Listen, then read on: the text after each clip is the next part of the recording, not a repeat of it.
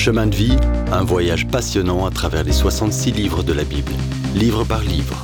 On débute aujourd'hui l'étude de l'épître de Jacques. On regarde le chapitre 1 jusqu'au verset 18. L'épître de Jacques, premier livre écrit du Nouveau Testament, s'adresse aux Juifs, aux douze tribus dispersées. Jacques est le demi-frère de Jésus, mais il n'en parle jamais en ces termes. Il s'appelle serviteur de Jésus, son esclave.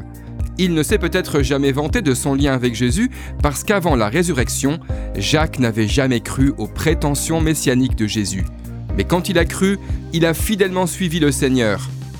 Cette lettre très pratique nous dit ce que signifie marcher par la foi, surtout comment les œuvres bonnes devraient caractériser notre vie. La foi mène au salut, mais nos actes résultent de notre salut.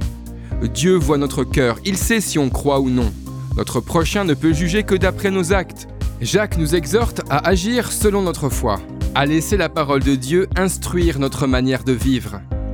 La lettre commence par Considérez comme un sujet de joie complète les diverses épreuves que vous pouvez rencontrer. Des épreuves viendront, ne soyez pas surpris. Réjouissez-vous plutôt que Dieu vous éprouve ainsi. La souffrance est inutile et l'épreuve irrationnelle, sauf si elle a un but positif. Dieu nous promet que c'est le cas. Quels sont les buts de Dieu en testant notre foi? Jacques nous exhorte à laisser la patience te faire croître pour être un chrétien mûr et bien développé.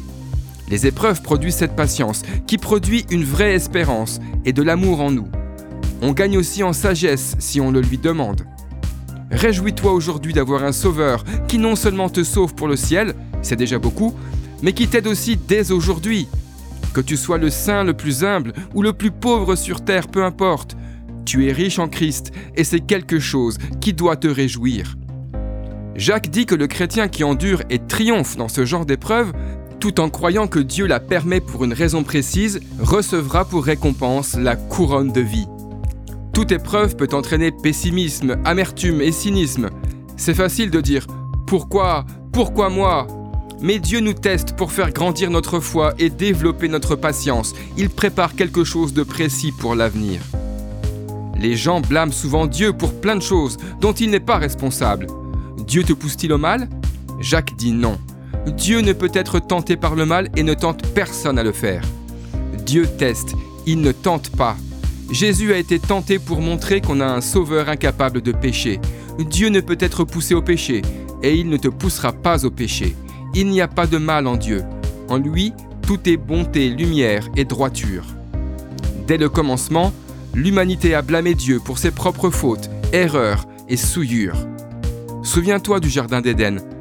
Adam blâme Dieu de l'avoir poussé à pécher, puis il blâme la femme, puis elle blâme le serpent. Mais qui te pousse au péché? C'est ton choix. Qui t'entraîne à faire le mal? Qui te fait céder à la mauvaise tentation? Pas Dieu, pas le diable.